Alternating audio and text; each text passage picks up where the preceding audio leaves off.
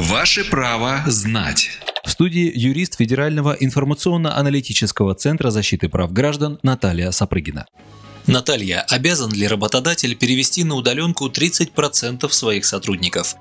Такие правила распространяются только на работодателей столицы России. В связи с ухудшением эпидемиологической обстановки на основании указа мэра Москвы от 6 октября 2020 года номер 97 УМ работодателям рекомендовано перевести на удаленный режим работы не менее 30% сотрудников, а также всех работников старше 65 лет и людей с хроническими заболеваниями. С 12 октября и далее каждый понедельник работодатели в Москве обязаны информировать правительство Москвы о сотрудниках, переведенных на дистанционный режим работы, а также указывать, сколько работников продолжают ездить в офис. Важно! Требование не распространяется на медицинские организации, Росатом, Роскосмос, предприятия оборонного комплекса и некоторых других стратегических отраслей. В специальную форму вносятся номера телефонов сотрудников и при наличии транспортных карт и данные автомобиля. Заполненную форму нужно загрузить на специальный сервис предоставления информации об установлении численности работников. Обязанность по предоставлению сведений распространяется не только на организации, но и на их работников.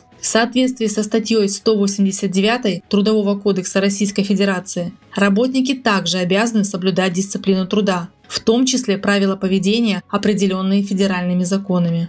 Правовую справку дала юрист Федерального информационно-аналитического центра защиты прав граждан Наталья Сапрыгина.